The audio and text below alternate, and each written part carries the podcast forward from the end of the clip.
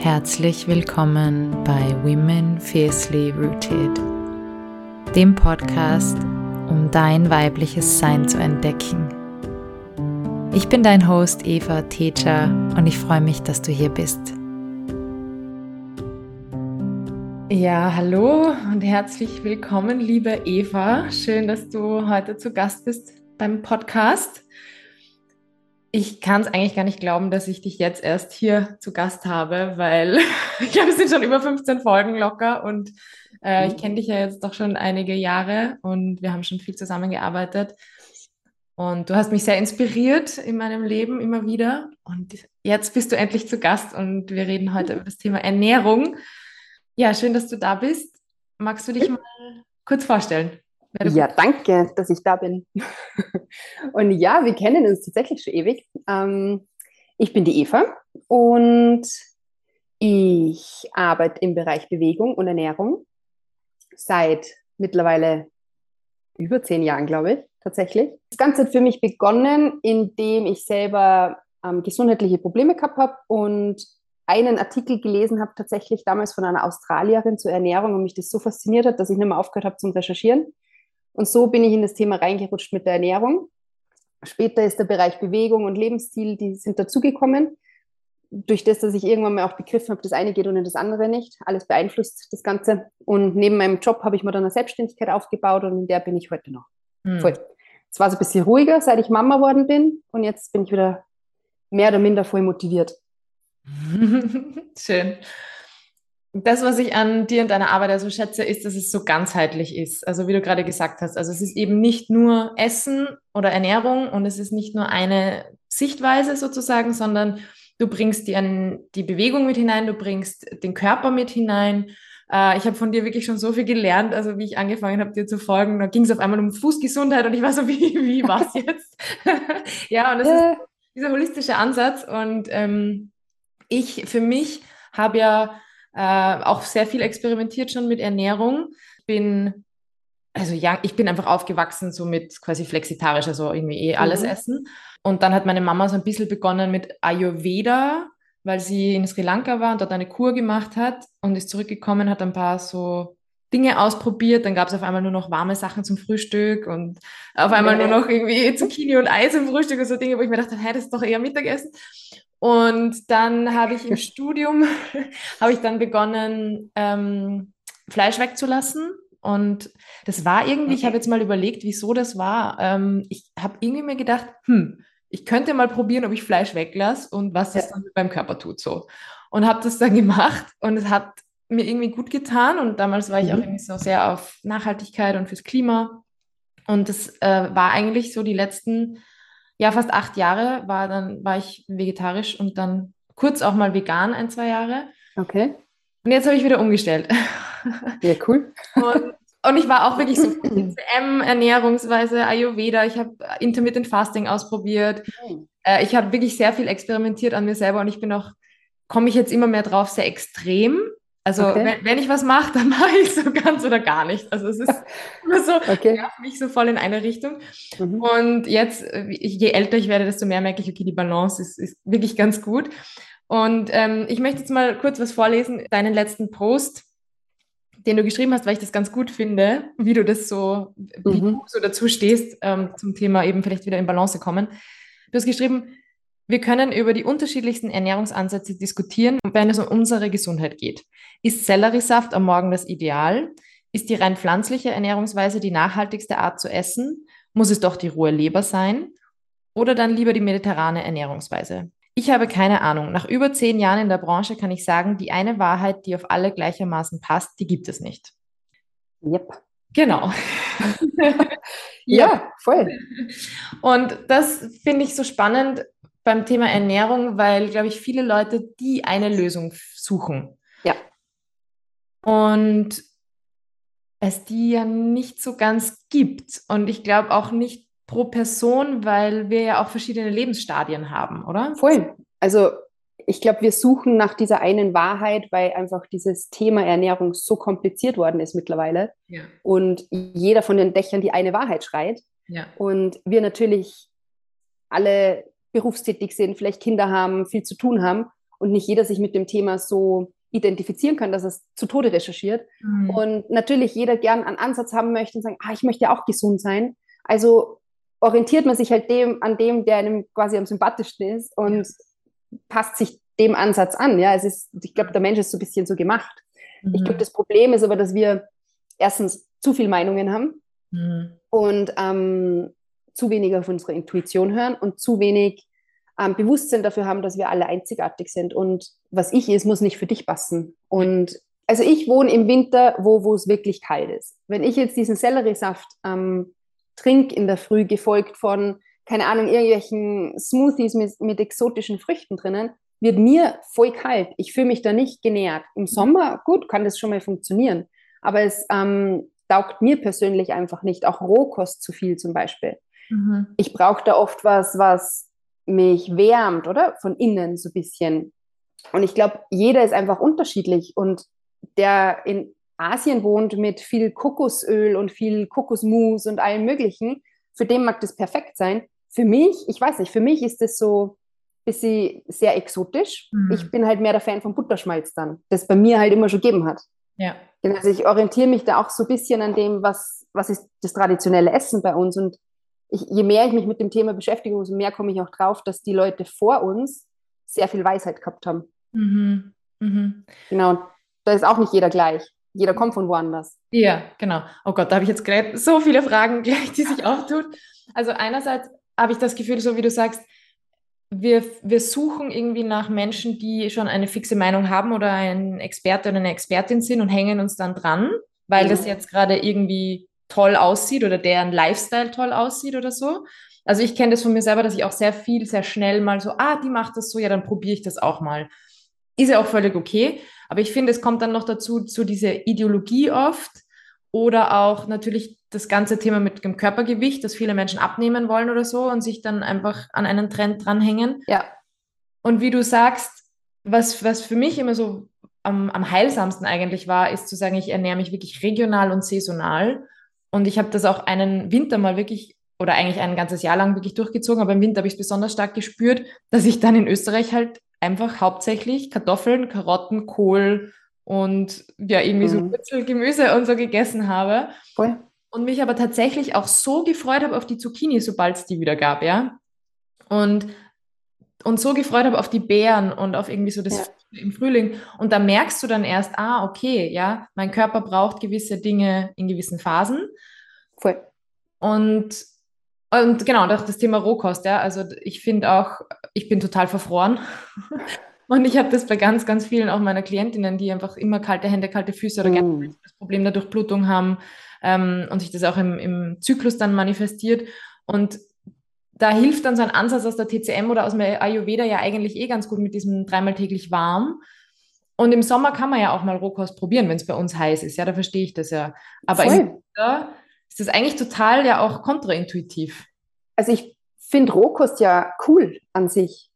Ähm, wenn du jetzt vor einer Mahlzeit zum Beispiel an einer Karotte knabberst, äh, hilft die Magensäure anzuregen. Also warum, warum nicht? Aber wir haben nicht umsonst zum Beispiel fermentierte Lebensmittel wie Sauerkraut, das ist im Endeffekt ja auch Rohkost, ja. Ähm, hilft uns aber auch die Verdauung anzuregen. Also ich glaube, es ist immer die Frage, wie mache ich es, wie setze ich es ein?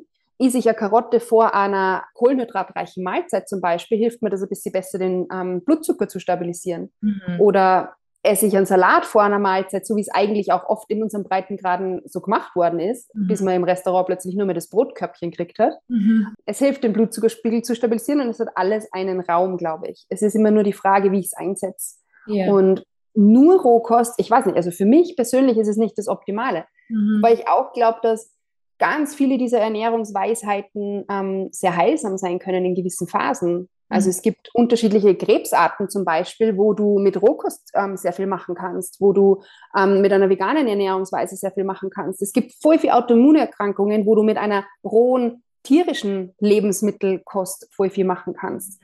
Also Ernährung kann auch was sehr Heilsames sein.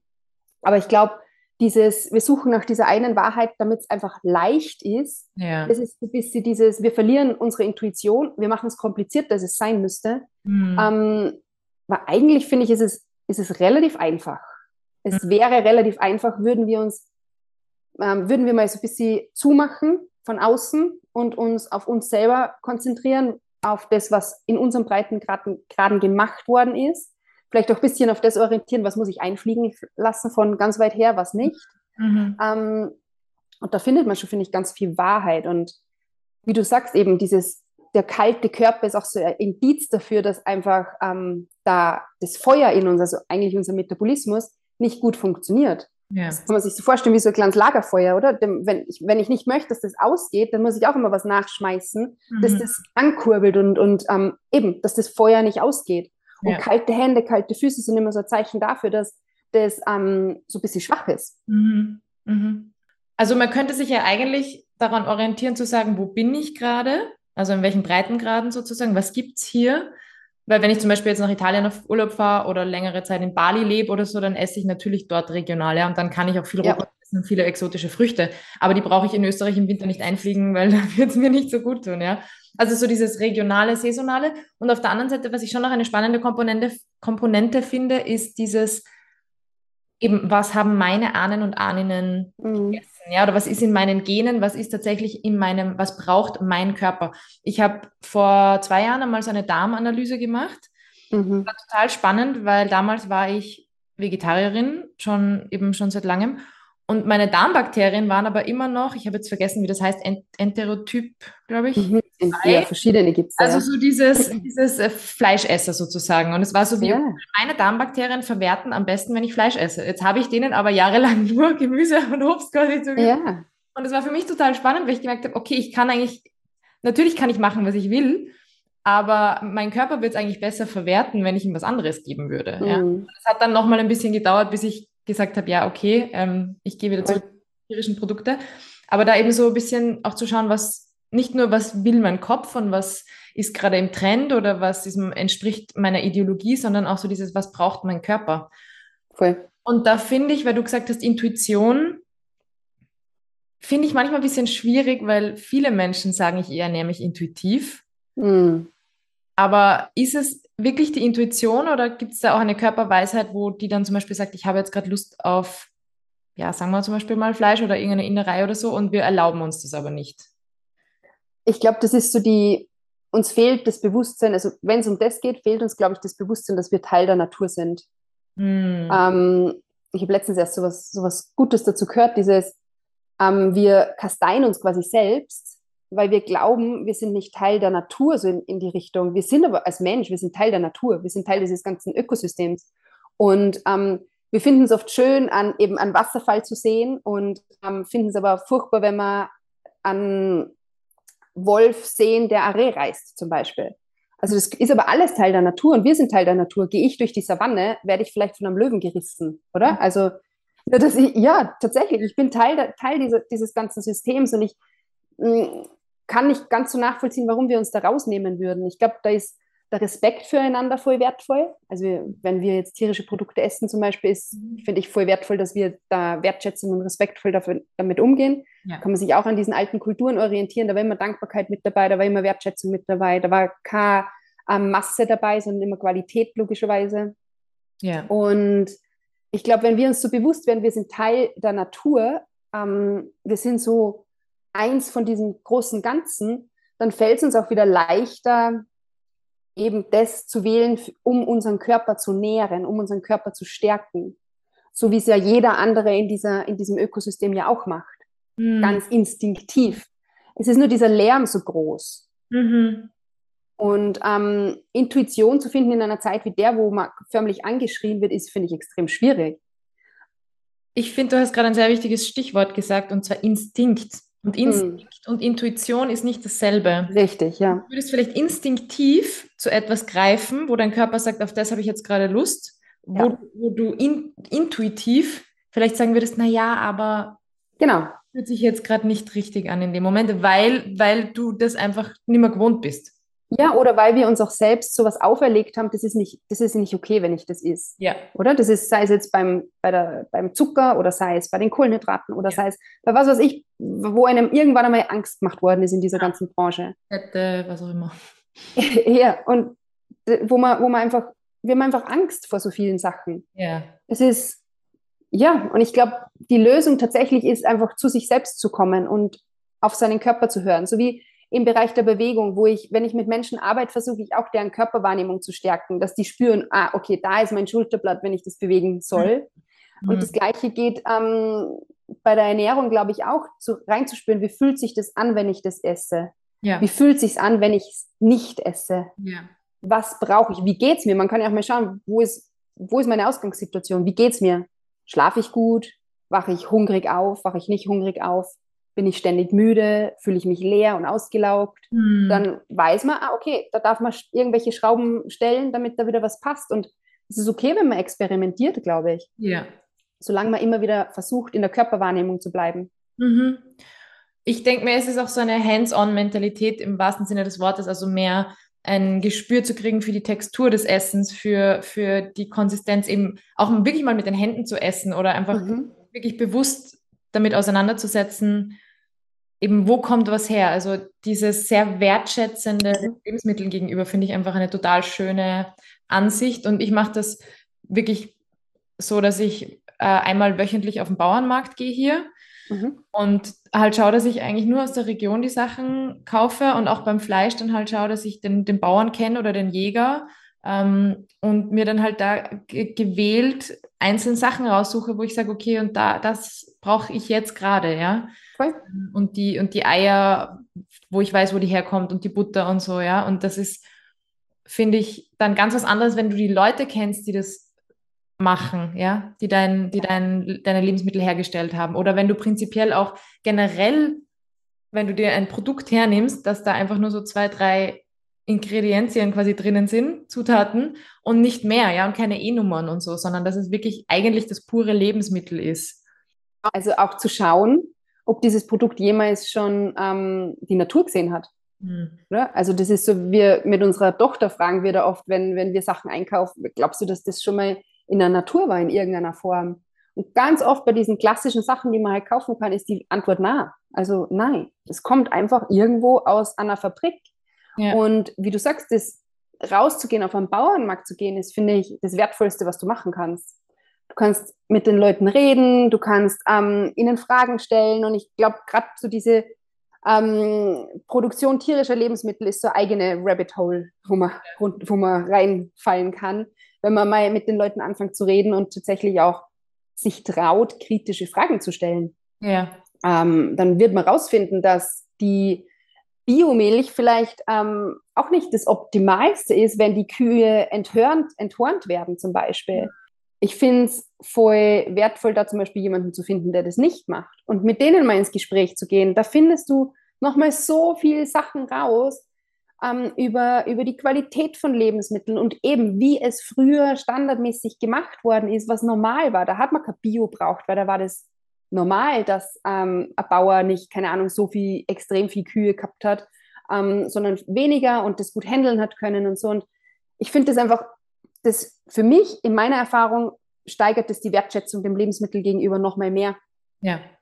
Und die Dankbarkeit auch, dass es tatsächlich, und ich möchte ja auch mit meinem Geld Menschen unterstützen, die das so richtig, richtig arg gut machen. Mhm. Und für das, glaube ich, braucht es Menschen, die mehr Fragen stellen und die die Wertschätzung dafür aufbringen. Und so kommt man auch, finde ich, viel mehr zur Intuition. Weil ich war letztens erst ähm, bei Freunden auf einem Bauernhof und habe zum ersten Mal ein Glas Milch getrunken, frisch abgezapft von der Kuh. Ja, abgezapft. und es war tatsächlich, ja, es war, war noch warm. Mhm. Also die meisten Menschen würden da ja so, uh, so machen, weil sie sich denken, uh, grauselig irgendwie, aber ich denke, okay, cool, probiere ich. Und es hat komplett anders geschmeckt, als die, wenn du die, ähm, die gleiche Milch einlagerst und aus dem Kühlschrank dann ein paar Tage später konsumierst. Das ja. war viel süßer und also irre. Es ist, ja. Und das ist sowas, wo mein Körper, wo ich für mein, in meinem Körper so spüre, oh, das ist das, was ich brauche, das ist das, was ich kenne eigentlich. Meine Zellen kennen das. Mhm. Genau. Also das, solche Erfahrungen zu suchen, glaube ich, ist voll wertvoll. Ja. Yeah. Okay, jetzt ist mir wieder eine nächste Frage eingefallen. das ist einfach so ein unglaublich spannendes Thema, weil du gesagt hast, früher und deine Zellen brauchen das. Mhm. Äh, ich sehe gerade, dass es irgendwie so ein bisschen diesen Trend gibt, ähm, zurück eben zum Ursprung sozusagen, ja, so diese ähm, Ancestral Cooking oder eben die traditionelle Ernährung, ähm, das Pre-Metabolic oder so, das ist ja auch in die Richtung. Mm, das finde ich einen total spannenden Trend auch. Also da gibt es mhm. ganz viel, wo ich mir jetzt mitnehmen habe können. Ich habe mich da äh, eingelesen und vertieft, als ich Corona hatte. Bin ich zu Hause gelegen und dann habe ich meine erste Hühnerbrühe seit ja. vielen Jahren gemacht und war dann so, oh, das tut mir wirklich gut. Aha. Kannst du da so ein bisschen was erzählen? Weil ich schon das Gefühl habe, eben, dass du dich ja auch in die Richtung ernährst. Voll. Ähm, was, was möchtest du, dass ich da erzähle, wie ich mich ernähre? Wie, ähm, ja, gerne. Ja? Ähm, also an sich, ich meine, ich habe so manchmal das Gefühl, ich komme aus, auch aus, aus so einem verwirrten Stat, Status quasi, ähm, aus all den Jahren mhm. des Zuckerfreiessens. Ähm, und vegan, muss ich zugeben, war ich nie wirklich, aber zuckerfrei, glutenfrei, all diese Dinge. Und mittlerweile bin ich für mich tatsächlich zu, an so einem Punkt angelangt, wo ich sage, na, ich mag nicht mehr, dass das kompliziert ist. Mhm. Und diese ancestrale Ernährungsweise oder auch dieses Pro-Metabolische zum Beispiel hat, hat sehr viel Leichtigkeit äh, und hat was, hat was Einfaches dabei. Und das ist einfach dieses, geht zum Bauernmarkt und kauft dort ein, im Endeffekt. Es ist wirklich so einfach. Dies, also ich für mich gehe, wir, wir gehen viel ähm, zu Hofläden zum Beispiel, kaufen dort ein. Ich trinke sehr viel Rohmilch zum Beispiel. Ähm, wir haben Eier, wir essen sehr viel Eier. Ich esse auch ähm, rohen Eidotter zum Beispiel, was eigentlich auch was sehr Traditionelles ist, wenn man an ähm, Beef Tartar denkt, wo immer traditionell schon ein roher Eidotter drauf war. Und ähm, ich gehe zum, zum Hofladen und kaufe meine tierischen Produkte, mein Fleisch dort ein. Mhm. Ich kaufe nicht nur das Steak, nicht nur das Gusto-Stückel sozusagen, sondern kaufe das viel billigere, nämlich die Innereien, ja. die Leber, ähm, die Nieren, die Knochen, koche mir selber daraus die Suppe. Und ich finde, das ist auch viel wertschätzender dem Tier gegenüber. Ja. Oder? Dieses, ich esse nicht nur das eine, was schön ausschaut, weil da sehe ich ja eigentlich nicht, dass das jemals ein Tier war. Wohingegen, wenn ich so, so ein Riesenteil Leber vor mir liegen habe, dann ist das schon noch mal was anderes. Das ist, buh, das ist so, oh, okay. Ja, ja, ja. Vor allem, wenn du weißt, wie groß so eine Leber ist. Ja. Oder Knochen. Ja, ja, ja, voll, ja. Und aber das ist das, was wir verwerten und was wir essen. Mhm. Ähm, ich esse aber auch ähm, Kohlenhydrate. Ich schaue nur, wie bereite ich es zu. Ich weiche meine Hirse ein, ich weiche meinen Reis ein. Also wenn ich, wenn ich einen Vollkornreis habe, damit das besser verdaulich ist für mich zum Beispiel. Was, genau, was, was, das interessiert mich nämlich, wie bereitest du deine Lebensmittel zu? Also wie, wie weichst du das ein und was hat den Sinn? Also wieso muss man das einweichen? Also da, das ist auch wieder was, wo man sich an der Tradition orientieren kann, an allen Kulturen durch die Bank. Die haben auch Getreide gegessen.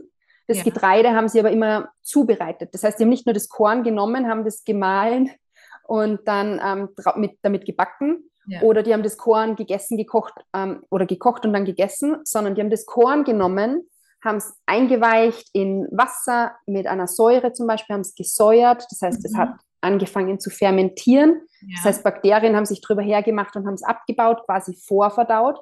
Und erst dann haben sie es ähm, irgendwie verarbeitet, sei es zu Tortillas oder zu irgendeinem Auflauf oder Porridge im Russischen auch.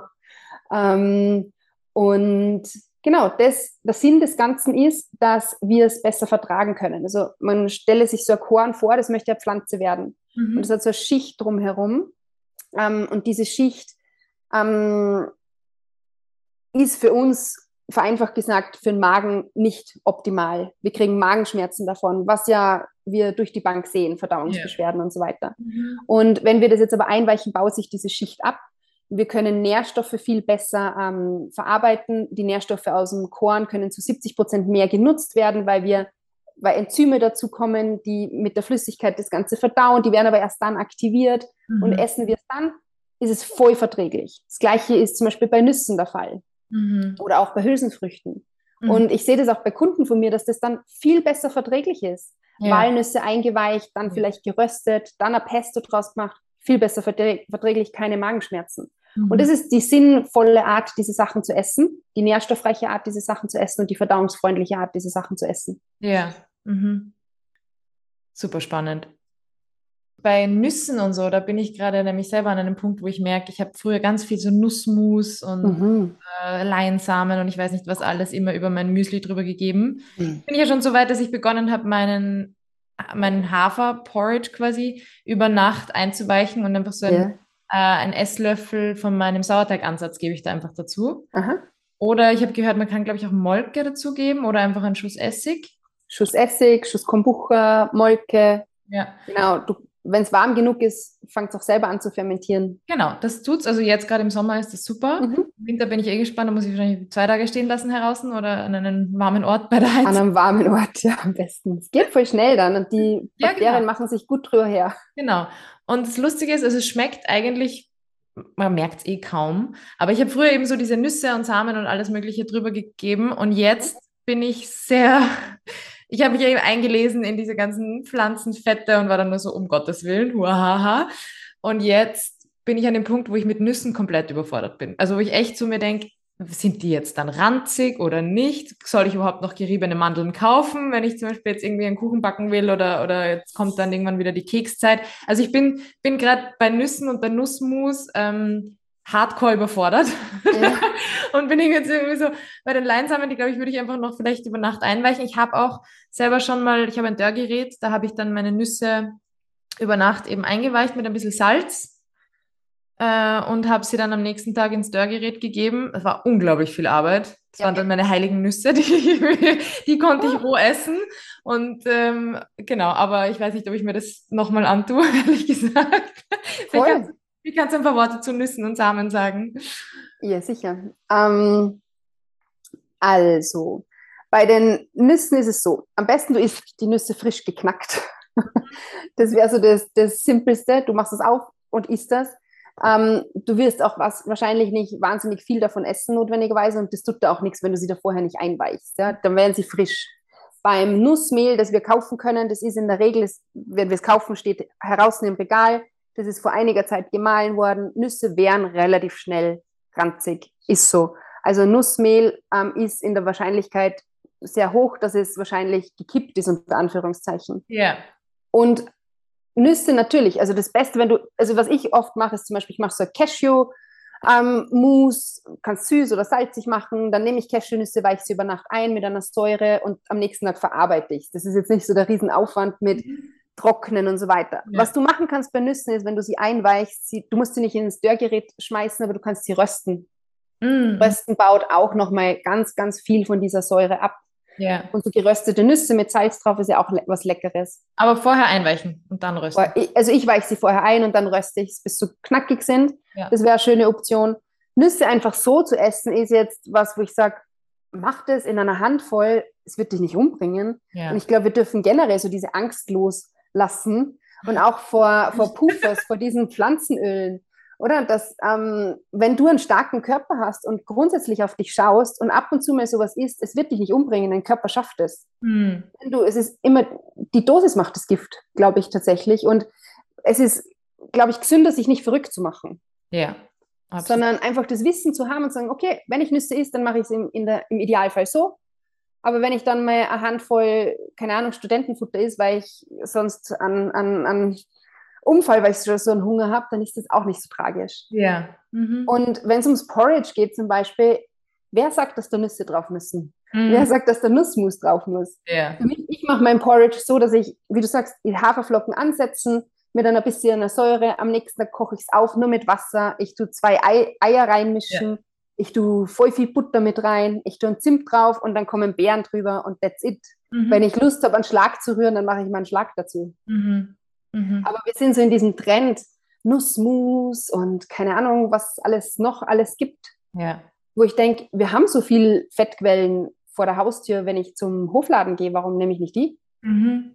Mhm. Ja, Die ist auch günstiger. Mhm. Ich glaube, Toppings sind einfach so ein Trend, weil es schön ausschaut.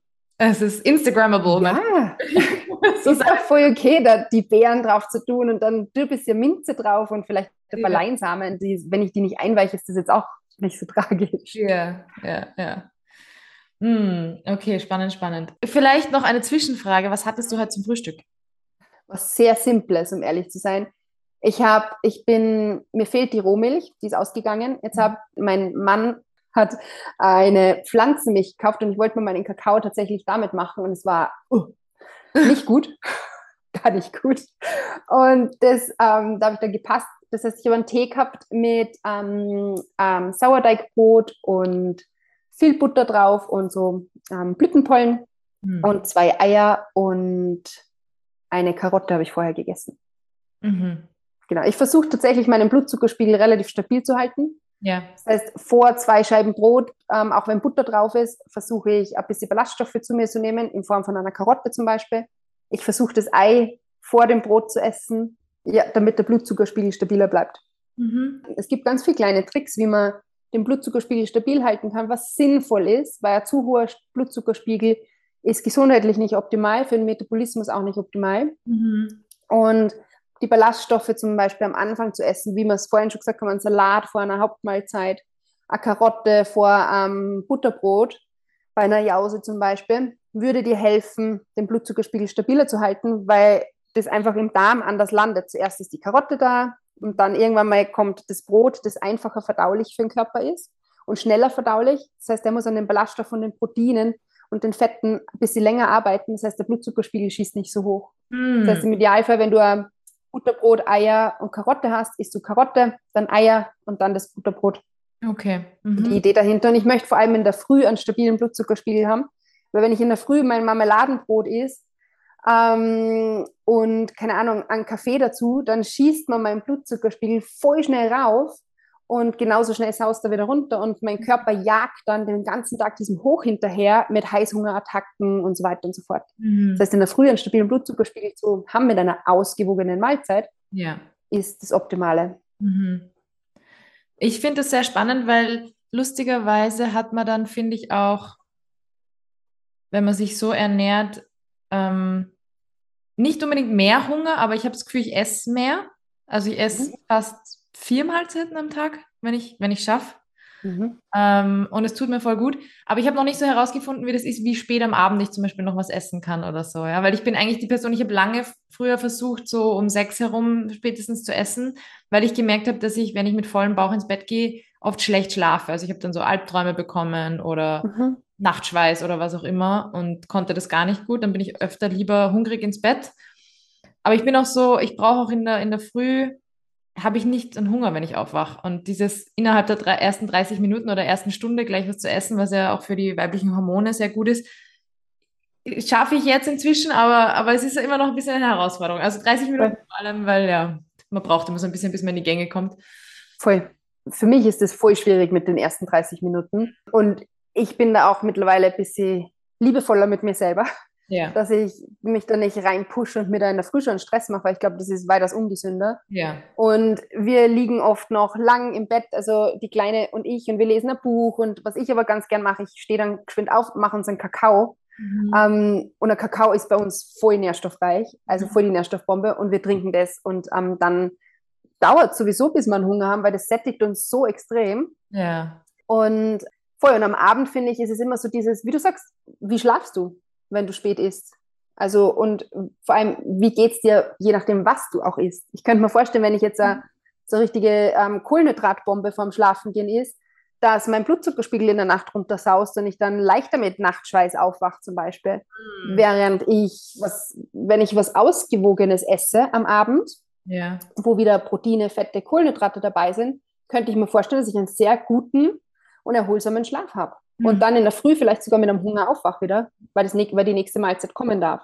Ja. ist immer die Frage, was esse ich, wie schwer liegt es im Magen und so weiter. Wie, ja. Also, ich meine, wenn ich jetzt was esse und dann falle ich um und gehe ins Bett, dann ist das vielleicht suboptimal. Aber wenn ich jetzt, ich trinke voll gern auch ein, ein Glas Milch mit Honig vorm Schlafen gehen, einfach weil es mir voll gut tut. Ich habe das Gefühl, da schlafe ich viel besser. Das ist doch so ein typisches Oma. Ja, äh, ja da wären wir wieder bei der Tradition. Ja, voll. Mhm. Ja, klassisch ein bisschen Zimt drauf. Ähm, für mich ist das voll wohltuend und voll, voll, voll fein. Ja. Das ist, also ich arbeite noch an dem mit der Milch, weil ich merke, ich habe früher, zumindest dachte ich, habe eine Laktoseintoleranz oder habe es einfach nicht gut vertragen und mit Gluten ist selber. Und jetzt merke ich so, ah, Sauerteigbrot geht erstaunlich gut. Mhm. Nicht immer, nicht so viel und vielleicht muss ich dann noch ein bisschen mehr darauf achten, eben wie du sagst, zuerst die Ballaststoffe, dann die Fette und, oder die Proteine, ja. dann äh, das Brot. Aber mit der Milch, da habe ich jetzt mal Schafmilch und Ziegenmilch probiert, was ich ganz gut vertrage, mhm. aber in Maßen. Also muss ja auch nicht so viel sein. Und ich glaube, wenn man, wenn man aus der Schiene kommt, vegan, vegetarisch, ist es oft schwierig, die tierischen Produkte zu verdauen, weil die Magensäure nicht so gut mitmacht. Hm. Und da darf man auch wieder so ein bisschen schauen, wie kann ich die Magensäure unterstützen mit Rohkost vor einer Mahlzeit, ähm, Apfelessigwasser, viele Bitterstoffe zum Beispiel. Das hm. sind alles Sachen, die, die das unterstützen können. Ja. Fermentierte Lebensmittel auch. Ja, das liebe ich ja. Also Sauerkraut selber machen und so Dinge. Voll. Ja. Und ich glaube tatsächlich, dass das alles sehr heilsam für den Darm sein kann und man dann auch nicht mit solchen Unverträglichkeiten leben muss, notwendigerweise, ja. wobei das ja immer sehr kritisch ist. Ich kann mich erinnern, ich habe also ich habe Fruchtzuckerunverträglichkeit gehabt, die mich tatsächlich in die Ernährung reingebracht hat mhm. und ich habe das Problem nicht mehr. Ja, also es ist weg mhm. nach Jahren an dem Arbeiten des Mikrobioms und so weiter. Mhm. Und das finde ich schon sehr spannend und das ist zwar immer sehr kritisch, wenn man das sagt, dass das möglich ist, das zu heilen. Ja. Aber aus meiner Sicht ist das absolut möglich. Hm. Hm. Ja, also es ist auch ein großes Ziel von mir, dass, äh, dass ich das einfach alles wieder gut vertrage. Und das wäre wär ja eigentlich so schön, oder? Also ich denke, es gibt so viele Menschen da draußen, die sind geplagt von Glutenunverträglichkeit, Laktoseunverträglichkeit, Frucht, Fruchtzucker, Histamin und so. Und wenn du denen sagst, hey, wenn du deinen Darm sanierst, ja, sozusagen, dann, dann ist das vielleicht eine Möglichkeit, auch das wieder hinzukriegen. Ja es ist eigentlich ja auch erleichternd. Und wie du sagst, eigentlich sollte die Ernährung einfach sein und, und nicht so viel dieses das nicht und da nicht und da muss ich das Label lesen und so und so, sondern dass, dass es leicht Voll. geht. Ja, und es das sollte leicht sein, ja. Nährend und gesund ist und nicht Fastfood dann, ja, weil ich meine, klar, Fastfood ja. auch leicht convenient Sachen. Ich glaube, äh, man darf sich schon auch bewusst machen, gerade wenn man Beschwerden hat, dass es ein Prozess sein kann. Hm. Und die meisten von uns, sagen wir uns ehrlich, haben irgendwelche Beschwerden. Ja. Und ähm, ich glaube aber, dass das, wir, wir investieren so viel Zeit in unterschiedliche Sachen und in andere Dinge. Und ich glaube, die Gesundheit, darf man sich noch mal so vor Augen halten, ist wirklich wichtig ja. und wirklich wertvoll. Und wir haben halt nur diesen einen Körper. Und ähm, da auch ein bisschen nachhaltig in die Zukunft vorausschauend zu denken mhm. und zu sagen, okay, ich investiere jetzt die Zeit, ich investiere jetzt das Wissen, ich hole mir vielleicht Hilfe, ähm, kann was voll Wertvolles sein. Mhm. Mhm. Okay, zwei, zwei große Fragen, Themengebiete habe ich noch für dich. Okay. ähm, das eine, weil du gesagt hast, du hast dich früher zuckerfrei ernährt. Und so haben wir uns mhm. kennengelernt und da war ich ja total beeindruckt. Und ich habe ja damals auch mich zuckerfrei ernährt und ich habe mir yeah. das abgeschaut und es war aber für mich immer sehr schwierig, weil ich generell eine Süße bin, die am liebsten irgendwie also wenn, wenn ich Hunger habe und ich muss jetzt noch kochen, dann esse ich vorher schon mal eine Packung Kekse während dem Kochen damit. Ja. Absolute Katastrophe, ich arbeite dran, ja. Kaufe auch schon nichts Süßes so mehr ein, damit ich es einfach nicht zu Hause habe. Und habe dann eine Zeit lang wirklich nur hundertprozentige Schokolade gegessen und so. Mhm. Jetzt habe ich begonnen, mich eben mit dieser ähm, traditionellen Ernährung auseinanderzusetzen und auf einmal ist da Zucker erlaubt. Ja. Ich war so, wie, wie bitte? Dreams do come true. Kannst du da vielleicht noch ein paar Worte dazu sagen? Ja, zu deinem Beispiel, wenn du schon so einen Hunger hast und du kochst und du musst schon vorher was essen. Ich kenne das von mir früher. Das ist, weil dein Blutzuckerspiegel total unten im Keller ja. ist und der, du suchst förmlich instinktiv, da wären wir wieder bei, nach schneller, schneller, schneller Energie. Ja. Und ähm, das ist so das Prinzip des Zuckers. Zucker, wenn wir uns den Zucker verweigern, dann kommen wir immer wieder in diese Situationen, wo wir puh, vor ja. uns draufstürzen und den uns reinstopfen. Ja. Und ähm, meine Ernährungsweise damals war zuckerfrei in dem Sinn, dass ich ähm, Süßes weggelassen habe. Ich habe wirklich tatsächlich null Süßes gegessen. Mhm. Ich habe Obst weggelassen, mhm. aber, aber ich habe trotzdem Kohlenhydrate gegessen. Es gibt ja auch diese, die Interpretation von zuckerfrei, wo Kohlenhydrate weggelassen werden. Yeah. War für mich nie stimmig. Ich glaube auch nicht, dass es der richtige Weg ist für einen gesunden weiblichen Hormonhaushalt. Yeah. Ähm, und da sind wir auch schon beim Punkt. Also wir brauchen Zucker als Energie. Mhm. Ähm, wir brauchen Zucker auch für unsere Leber, dass die aktiv bleibt und da einen Job hat und das verarbeiten kann. Und ähm, das ist so das, das ist so meine Erkenntnis zum Zucker. Wir brauchen Zucker. Es geht nicht ohne. Es ist natürlich für mich schon die Frage, welchen Zucker esse ich? Also ich bin jetzt nicht so, ich gehe nicht so d'accord damit, dass ich sage, weißer Zucker ist voll chillig und voll fein. Mhm. Ähm, ich bin immer noch der Fan davon, Zuckerquellen zu wählen, die auch Nährstoffe liefern und nicht leer sind. Mhm. Ähm, und nicht notwendigerweise durch 100.000 industrielle Prozesse laufen haben müssen. Ja. Also ich bin zum Beispiel ein großer Fan von Honig. Ich mag auch an Ahornsirup, guter Qualität. Ich mag auch voll gern an Vollrohrzucker zum Backen mittlerweile zum Beispiel. einfach weil das viel nährstoffreicher ist als ein leerer weißer Zucker. Mhm. Aber warum sollte ich das nicht essen? Also es ist auch so meine, meine Denkweise hat sich da so verändert, wo ich mir denke, warum sollte ich ein Lebensmittel ausschließen? Ich verstehe es nicht. Mhm. Nur aus einer Angst heraus, dass, was soll das mit mir machen?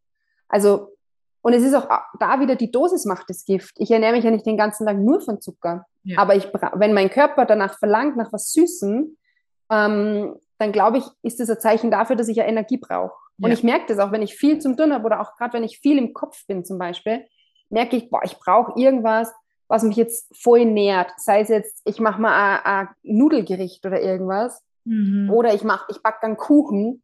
Und ich schaue halt immer, dass, dass das in Balance ist, dass das nicht nur reiner Zucker ist, den ich da trinke, sondern ich kombiniere es halt mit Proteinen, mit Fetten und ähm, mit Ballaststoffen zum Beispiel. Es ist immer diese Frage, weil wenn ich mir das anfange, dass ich dann plötzlich nur die, die Schoko mir reinstopfe und dann schießt ja der Blutzuckerspiegel auch wieder so in die Höhe, das ist auch bei der gesunden Schoko so, mhm. ähm, und fällt in den Keller und dann bin ich in dieser Heißhungerspirale drinnen. Ja. Das heißt, es kommt immer auf die Balance drauf an und immer auf die Menge. Mhm. Zucker ist wertvoll für unseren Körper und wir brauchen das. Genau, das ist so mein, mein Ergo aus diesem diesen Jahren zuckerfrei. Ich erinnere mich noch, wie mein Papa mir mal so eine richtig gute Praline angeboten hat und ich habe gesagt, na, das esse ich nicht. Und ich denke mal, heute denke ich noch über, dieses, über diese Szene nach und denke, hättest du es doch einfach essen. Das ist, wir, wir, wir tun uns das selber so kastein, finde ja, ich. Ja. Genuss darf auch noch einen Raum haben. Absolut. Und ich dass Genuss was voll was Wertvolles ist. Und selbst wenn das jetzt was ist, was nicht optimal ist und da ist weißer Zucker drin, das ist nicht biologisch, es ist auch die Einstellung zum, zum Essen, die mhm. was mit uns macht. Mhm. Wenn ich davon ausgehe, dass das schlecht für mich ist, dann ist es schlecht für mich. Wenn ich davon ausgehe, das ist cool, das hat man mit Liebe zubereitet oder das ist eine Freude, das jetzt zu essen, dann ist es genau das. Ja. Also es kann so einfach sein, wenn wir diese Dogmen und auch diese Ängste zur Seite schieben können. Und ich glaube, das ist ein Prozess an sich. Ja, absolut. Also ich habe für mich so das Gefühl, ich bin nicht aufgewachsen mit dem, oh Gott, habe Angst vor Fett. Mhm. Ja? Also ich hatte, wie ich aufgewachsen bin, eigentlich nicht so die Beschränkungen. Es ging nie um mein Körpergewicht oder mhm. das darf nicht essen oder ist ja auf oder so, so weder noch. Da bin ich sehr froh darüber. Aber Zucker war schon, ich habe einfach immer gern Süßes gegessen und da, das war dann schon so ein bisschen nicht zu viel und dann als Erwachsene, ah, das ist eigentlich nicht gut und eben sich selbst kasteien. Und da habe ich schon das Gefühl, da bin ich jetzt einfach auf einem Weg, wo ich sage, ich möchte einfach eine, eine gut genährte Frau sein. Und wie ich jetzt mich wieder umgestellt habe auf so eine ganzheitliche Ernährung, habe ich gemerkt, ich habe zwei Kilo zugenommen und es ist aber wieder mein, es ist ein gutes Gewicht, ja. Es ist nicht, vorher war ich wirklich auch zu dünn, ja. Und jetzt merke ich so, ah, okay, ich fühle mich total geerdet und ich fühle mich irgendwie genährter, ja. Ja. Und ich merke nach dem Essen optimalerweise, dass mein Körper auch warm wird, ja, und dass es mir gut tut und nicht mhm. wie total friere die ganze Zeit, ja. Voll. Und, und ich glaube, es ist vor allem als Frauen eigentlich so wichtig, dass wir uns nähern. Und diese Frage, sich zu stellen, nährt mich mein Essen, ist, finde ich, ganz, ganz essentiell. Und da eben auch zu schauen, was verbiete ich mir denn alles, ja, und wo kommt das her? Und auch, glaube ich, was ist behaftet mit Gut und Böse. Mhm. Das ja. ist auch so ein Ding, finde ich. Das ist das, was die Gesellschaft mit uns macht. Ja. Das Essen ist gut, das ist schlecht, mhm. davor musst du Angst haben, davor nicht. Mhm. Das ist ethisch nicht korrekt, das ist korrekt. Ja. Und ich glaube, bei all diesen Dingen, es gibt so viele Nuancen bei jedem dieser Themen, wo wir hinschauen könnten, mhm. wenn wir die Kapazität haben, natürlich. Ähm, aber grundsätzlich, glaube ich, ist es wertvoll, sich an dem zu orientieren, an der Natur, ganz ehrlich, an der Natur. Und wir sind Teil der Natur. Das ist so mein, mein Ding. Es gibt, selbst bei diesem Prometabolischen gibt es sehr viele Sachen, die verwirrend sind, wo ich immer dann denke, einfach mal Ruhe da draußen. Und mhm. ich komme jetzt zu mir zurück und ich orientiere mich an dem, was der Natur entspricht. Ja. Und das, da glaube ich ganz fest dran, dass jeder von uns so einen eingebauten, so eingebauten Instinkt hat. Und wir wissen, was da die Wahrheit tatsächlich ist, wenn wir mal den Lärm ausschalten. Mhm, genau, ja, absolut. Das wäre jetzt schon ein schönes Abschlusswort, nur dass ich noch eine Frage habe. Ja, bitte schieß los. Eine lange Folge, aber es ist einfach super interessant. Ähm, so zum Thema Wasser und zum Thema Wasserfilter. Ja. Jetzt leben wir zwei in Österreich und ja. würde mal denken, im Vergleich zu vielleicht anderen Ländern weltweit haben wir eigentlich eine unglaublich gute Wasserqualität. Also wir mhm. haben viele Quellen, wir haben, glaube ich, hoffentlich kein Chlor im Wasser. Ähm, ich, ich kann hier tatsächlich auch bei mir ums Eck zu einer Wasserquelle gehen und mir mein Wasser holen, was ich ja. auch schön finde. Ähm, aber es gibt ja doch jetzt sehr viele, die irgendwie Wasserfilter verwenden oder die eben sagen, im Wasser sind alle möglichen Schwermetalle oder was auch immer drinnen. Wie, wie ist das? Kann man, kann man noch Wasser trinken oder soll man, soll man Filter verwenden oder was, was ist da deine? Ja, also ich finde, es ist ein Riesenthema. Mhm. Wasser. Ähm, schnell. noch schnell zum Abschluss. Also Wasser finde ich ist wertvoll, logischerweise. Aber, und wir sind in Österreich. Wir haben keine schlechte Wasserqualität. Wenn ich jetzt das Wasser hier bei mir in Salzburg mit dem Wasser in London vergleiche mhm. oder in England, ich habe ja in England gelebt, in England hat das Wasser gerochen nach, voll nach Chlor, wie es aus der Leitung gekommen ist. Und ja. da, also ich kann mich erinnern, wie ich dort studiert habe, ich bin zurückgekommen und das Erste, was ich gemacht habe, ich habe mal ein Glas Leitungswasser runterlassen, weil es mhm. einfach das Beste auf der Welt war. Ähm, also ja, und da ist auch immer und, und ich bin mir sicher, Salzburg und Wien ist auch wieder unterschiedlich. Ja. Du musst überlegen, wie viele Menschen leben in Wien.